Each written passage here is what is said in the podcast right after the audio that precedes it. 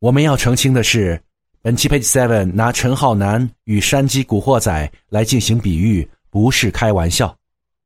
罗芳伯到底什么来头？前面说他是读书人而已，而很可能没那么简单。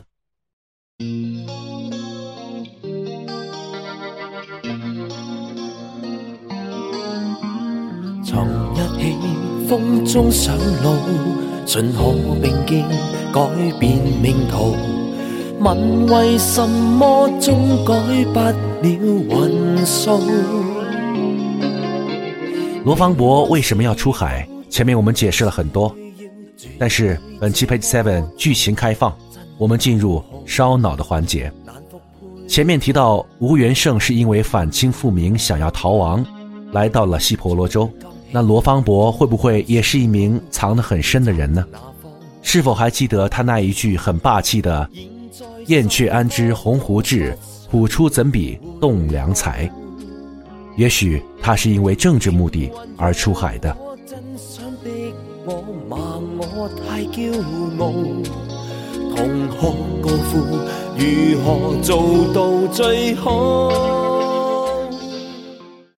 中国很少有一种不同的政治势力，这个不同的政权完全妥协或者尊重人家人格的妥协是不大有的。随着政权的更迭，那么就不共戴天了，就不能够同一个天了。那怎么办呢？那么远走高飞，要么边疆地区，要么就是海外。有历史学家通过南方共和国的发展历程与成立后的制度进行了详尽的对比。从南方后来沿袭的管理制度上看，南方的确具有非常相似的天地会制度。具体来说，天地会是一个什么组织？还记得《鹿鼎记》里的韦小宝吗？你可以到市集去找一个卖膏药的徐天川，徐大哥。啊，市集那么多人，又有那么多人卖膏药，我怎么知道找谁呀？他卖的膏药很特别，一半红，一半青。你只要问他，有没有一种膏药是去恶毒、是瞎子复明、去清复明的膏药卖？他就天地会在清朝时是反清复明的秘密组织机构，也称作洪门，也就是后来发展成香港古惑仔里陈浩南的红星。当然，陈浩南已经不是要反清复明了，但“红”这个字被继承了下来。到来何事？来拜天地会。百会何事？反清复明。所以，如果罗芳伯是天地会的人，那罗芳伯就是陈浩南的祖师爷。为什么要用“洪”这个字呢？洪水的“洪”，繁体的“汉”比“洪”字在中间多了“中土”两个字，“洪”相比“汉”，中土尽失。于是要洪门洪兴，要将外族赶出中土。我们来举几个例子，来看一看南方共和国与天地会之间的相似之处。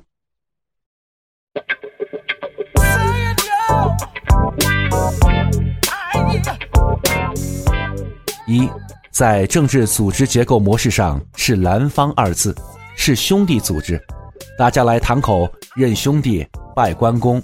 走的是江湖味道的彼此认同，这种团建模式与天地会相同。二，司法上，兄弟父母即我之父母，兄弟姐妹知我之兄弟姐妹，儿妻我之嫂，儿子我之侄，如有违背，五雷诛灭。兄弟求相助者，当即转之有钱出钱，无钱出力。如有诈作不知，五雷诛灭。如有奸淫兄弟妻女姐妹者，五雷诛灭，这样的司法制度与天地会虽然不完全一样，但几乎就是杀无赦、五雷诛灭、万刀之下，以义为准则。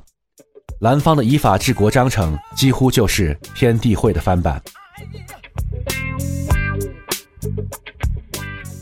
三，采用募集款项模式，通过宗教和政治上的共同行动进行资金变现。从而继续发展实力，这种方式与天地会的运营模式很接近。特别在婆罗洲这个地方，我自己十五年前去的时候，印象最深的是每个地方，我看到的最壮观的建筑是中国的庙，而且每个庙进去，除了神明，几乎他们的墙上都有这些纸写的布告，就是他们的会众民众捐的钱怎么用。那所谓的公司，原来就是这个形式上的一个庙会，一个庙的香会，神明的香火的组织。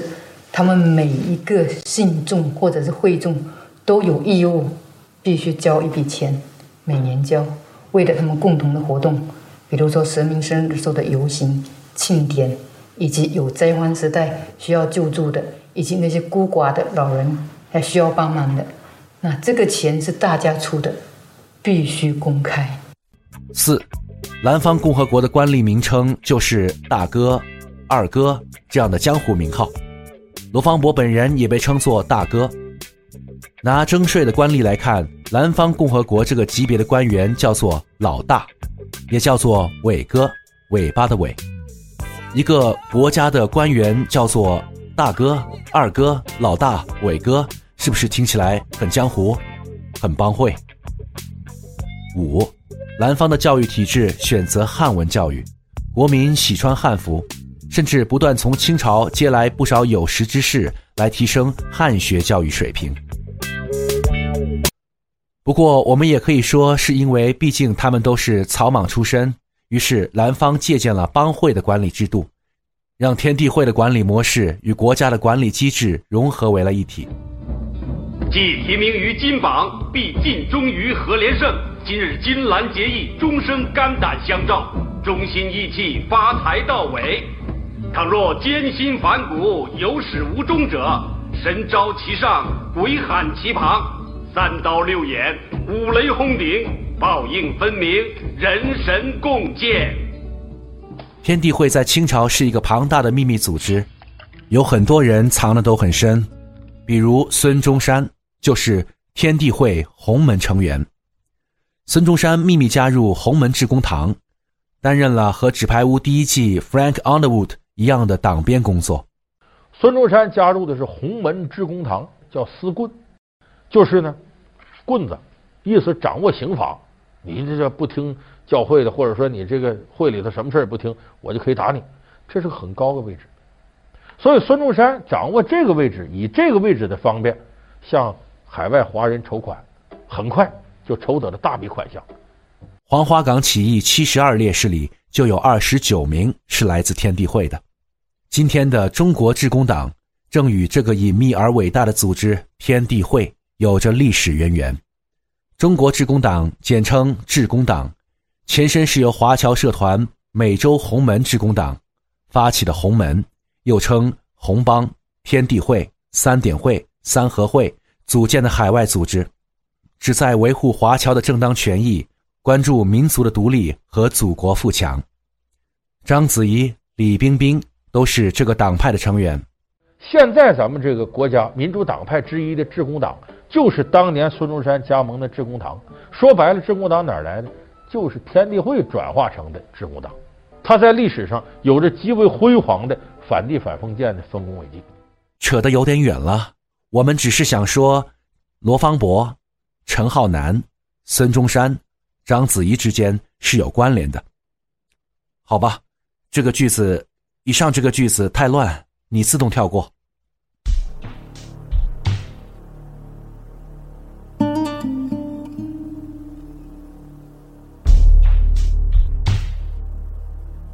罗芳伯的南方共和国各个方面都极有可能与天地会之间有渊源。如果这是真的，那这个国家的成立与运作。将不再是我们刚才提到的所谓创业那么简单了。当然，很多学者也极力反对这样的说法。赞成与天地会有关系的是中华民国第一任总统秘书、复旦大学教授温雄飞的《罗芳伯传》：“辟地而居之，纠合同志，拜盟结义，潜职势力以待时机，奋力扩广天地会之制度于此土。”而罗香林在罗方伯所见婆罗洲坤甸南方大统制考中极力反对这样的说法，方伯出海时，嘉应州一带似上无天地会之传播。大师们早已为这件事情互掐，但这不妨碍我们烧脑想象南方的传奇存在。我们继续来了解这个华人历史上第一个共和国是如何运转国家管理机器的。南方有着自己的政治制度、司法、军事、财政、经济、教育各项规制，一切立国规模都已具备。军事上采取全民皆兵制，平时大家各安本业，但会抽集时间练习拳棒和射击，有需要时则入伍为兵。司法上，刚才提到，只要背弃兄弟之约，奸淫抢掠，杀无赦。财政上，收取少量的税收，由老大来征税，在南方耕田的人需要交税，叫做基西米；开金矿的需要缴纳的税金叫做缴坊金。如果你是做生意的人，出口货免税，进口时国家要提成。经济方面，南方积极开发农业，确保可以自给自足。因为国家金矿多，所以专设南方金矿公司，就好比中石油这样的国企。国旗是纯黄色方形旗，牌匾上写着四个字“雄镇华夷”，下设省、府、县以及外藩国代烟。除代烟地区由吴元盛世袭统治外。南方所有官员，包括首领，都是由公推民主选举。罗香林称此为“南方大统治”，而梅州学者李新祥认为，“南方大统治”是南方共和国最高领导人的官衔，就和总统一样。正因为具备了帮会气质与国家管理机器的职能双重复合，不少学者保持怀疑，南方其实不能算共和国。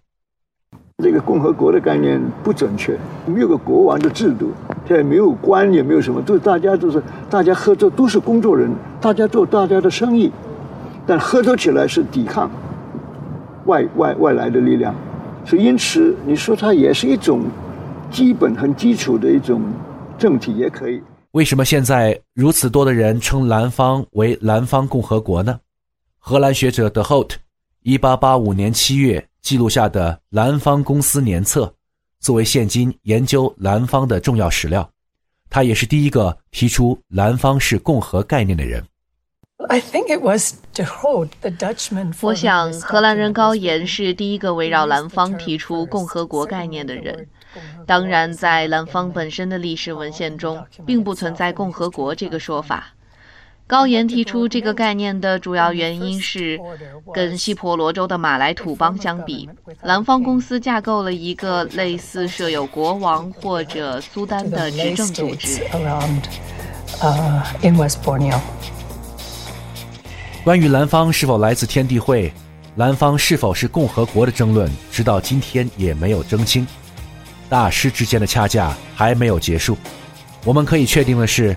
在南方自己的资料中没有“共和国”这三个字的记录，因为就算罗芳伯再有鸿鹄之志，也无法在自己有限的历史观中提取“共和”的概念。而且依照当时的传统，身为中国人海外建国，是否有背逆祖宗之嫌呢？不过这些都不重要了，这个南方已经实实在在的以自己独有的面貌出现在历史之中。